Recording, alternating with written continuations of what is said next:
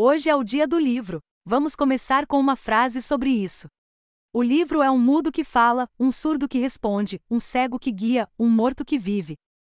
Antônio Vieira.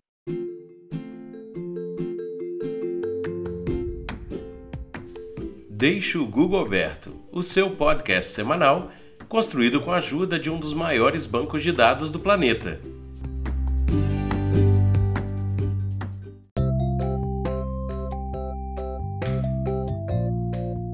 E aí, pessoal? Tudo bem? Eu espero que sim. Esse é o episódio número 18. O nosso podcast é sobre variedades e é apresentado semanalmente. Bora lá? Palavra ou termo da semana: vlog, que é a junção de V, de vídeo, com log, retirado do termo blog. A definição é um blog de vídeo e hoje, o serviço que faz isso com mais popularidade e acesso é o YouTube. Se você costuma fazer vídeos de opinião ou ensinando algo, ele passa a ser um vlog quando é postado no YouTube. Nesse momento, você poderá ser chamado também de vlogger, que é a pessoa que faz vlogs, ou vlogueiro, que é como algumas pessoas se apresentam para dizer que criam conteúdos em vídeo para plataformas de stream no caso da maioria, pelo YouTube. Enquanto isso, no Doodle do Google, Gianni Rodari nasceu em 23 de outubro de 1920 na cidade italiana de Omenha. Ele foi homenageado pelo Doodle do Google essa semana porque ele se interessou desde o início pela educação infantil. Ele primeiro ensinou em uma escola primária antes de fazer a transição para trabalhar como repórter de um jornal. Com base em sua experiência anterior, seus editores pediram que ele escrevesse para a seção infantil do jornal, iniciando sua carreira icônica na literatura infantil. Em 1960, ele havia escrito material suficiente para publicar o seu primeiro livro. Dois anos depois, ele lançou a sua coleção de histórias de sucesso, considerada por alguns como sua obra-prima. Rodari passou a criar uma variedade de literatura amada nas décadas seguintes, ganhando seu lugar como um nome familiar na Itália. Ele simultaneamente e veementemente contribuiu para o movimento de reforma educacional do país. Por suas contribuições para a literatura infantil, Rodari ganhou muitos prêmios importantes ao longo de sua vida, e hoje suas obras foram traduzidas para mais de 20 idiomas. Feliz aniversário, Gianni Rodari, e obrigado por dar vida à sua imaginação para que as gerações possam desfrutar. Ah, e se você precisa saber mais sobre quais obras e coleções de história que Rodari produziu, adivinha? Deixe o Google aberto. E na dica de hobby esta semana, pintura em vidro. Já imaginou garrafas de vinho vazia, potes de conserva usados, personalizados, com pinturas artísticas ou pinturas que definiriam a funcionalidade desses objetos? Exemplo: um pote de palmito pintado especialmente para decorar o quarto de um bebê e colocando algodão ou cotonetes. Ou uma garrafa de vinho assumindo o papel de um item de decoração na cozinha com pimentas infusas em azeite ou ainda garrafinhas de long neck funcionando como itens de decoração em festas de aniversário ou de casamento. Pois bem, a pintura em vidro não é difícil. Com aulas online e com material na mão, é possível começar a produzir em no máximo quatro dias as primeiras peças. Pintura em vidro, assim como toda pintura em tela, tecido ou gesso, ajuda na coordenação motora, no entretenimento e no exercício de criação artística. Esse é um hobby que pode ser praticado na mesa da cozinha, fazendo uma simples forração com jornal ou com plástico. Se esse assunto te interessou a pintar vidros ou a pintar qualquer outro objeto, deixe o Google aberto e mãos à obra. E no Recordar é Viver, borracha de cheiro. Quem se lembra das borrachas da década de 80 e 90 que tinham cheiro? Feche os olhos por um momento e tente lembrar com certeza vai vir um cheiro da borracha que você mais gostava ou que mais usava. chocolate, morango, uva, tutti-frutti, laranja, limão e muitas outras imitações de cheiro pairavam em nossas borrachas. Tinham pais e professores que eram contra, pois as crianças ficariam viciadas, além, é claro, de não prestarem atenção direito na aula. Mitos à parte, a questão foi um sucesso e as borrachas até imitavam comidas e doces, e tinha criança que conseguia até colecionar. Bons tempos, não é mesmo? Como temos falado de literatura de banca de jornal nos últimos episódios, um de nossos ouvintes nos perguntou sobre as revistinhas em quadrinho como forma de literatura de banca. Sim, as revistinhas são consideradas literaturas em formato quadrinho infanto-juvenil, e falamos dela no Recordar e Viver no episódio 11. Se você não teve a chance de ouvir, dá um confere.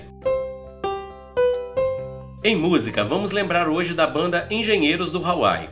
Formada em 1985, o nome da banda veio da rixa entre eles, estudantes de arquitetura, contra os estudantes de engenharia que usavam na época bermudas de surfistas para frequentarem as aulas da Faculdade Federal do Rio Grande do Sul. No primeiro álbum, o grupo já chegou fazendo sucesso com Toda Forma de Poder, que foi tema de novela, e Segurança. Na sequência vieram Revolta dos Dandes com Infinita Highway e Refrão de um Bolero. E um ano depois do lançamento de Ouço Que Eu Digo Não Ouça Ninguém, que não emplacou tanto no circuito popular brasileiro, aconteceu em 1989 algo parecido com o que aconteceu com o RPM em 86. Engenheiros alcança o Brasil inteiro de uma vez só com um disco de vinil ao vivo chamado Alívio Imediato. Com músicas inéditas e performances dos três primeiros discos, essa ação ao vivo foi o divisor de águas para transformar a banda em um ícone pop rock brasileiro, lançando mais de 30 trabalhos entre estúdio, ao vivo, coletâneas e DVDs. Até hoje, os fãs de todo o Brasil têm esperança de ver o trio Augusto Gessinger e Maltz no palco para um retorno da formação que mais marcou os anos 80 e os anos 90. E ainda no Recordar é Viver, fatos fazendo mais um aniversário por agora. A fundação da Real Biblioteca, hoje Biblioteca Nacional do Brasil, aconteceu em 1810. Já em 1863 é fundada a Associação de Futebol em Londres, a mais antiga do mundo. Panam começa a operar com o Boeing 707 no trajeto Nova York-Paris, e isso aconteceu em 1958. O foguete soviético Sputnik 22 é lançado com destino a Marte em 1962. Já em 1969, a fundação do Forte de São José da Barra, do Rio Negro, pelos portugueses, mais tarde se tornaria a cidade de Manaus. E em 1982, as águas chegam às comportas de Vertedouro, na usina elétrica de Itaipu. Já em 1998, o Instituto Nacional de Pesquisas Espaciais mostra que a seca na Amazônia é maior em 118 anos. Já em 2000, é lançada a versão americana do videogame PlayStation 2. Comidas e bebidas ou ingrediente culinário. Falaremos hoje sobre o molho barbecue, ou molho de churrasco de origem norte-americana. Normalmente utilizado com carne de porco ou frango, ele é um molho agridoce que ajuda a aumentar o sabor e a umedecer as carnes, principalmente as de frango, que tendem a ser mais secas. O molho barbecue inclui ingredientes doces, apimentados, ardidos e ácidos. Via de regra, enfatiza-se o sabor defumado típico do churrasco.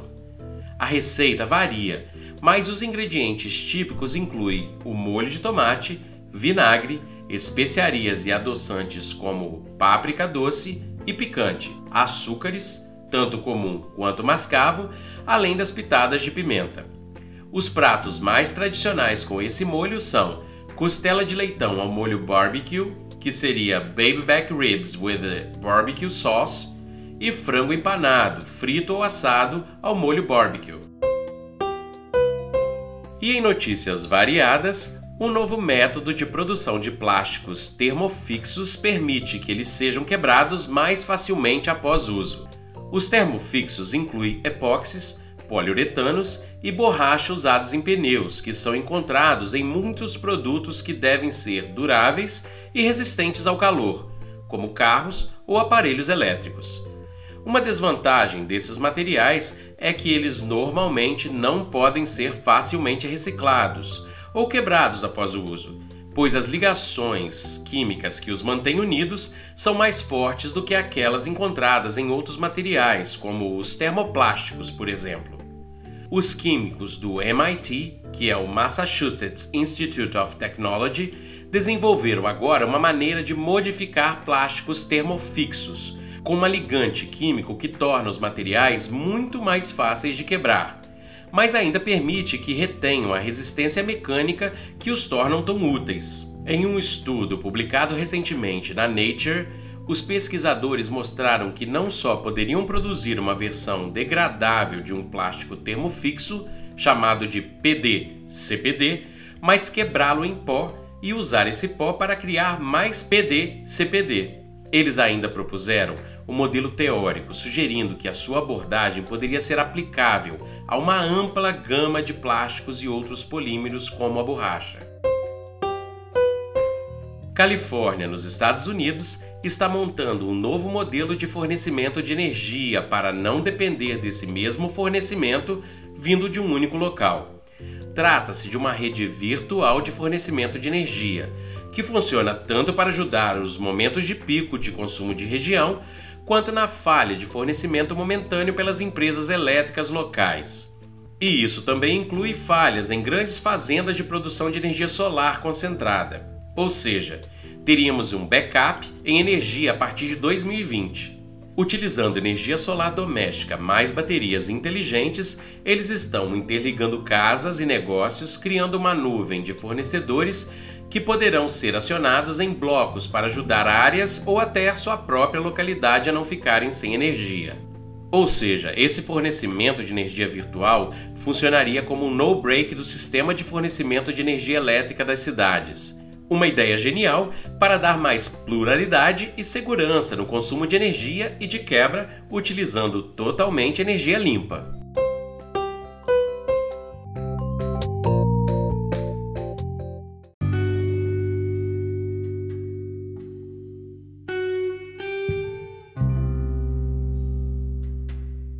E é isso aí, pessoal. Para tudo isso que eu disse ou para alguma coisa que você ouviu e precisa saber mais, deixe o Google aberto e até a próxima.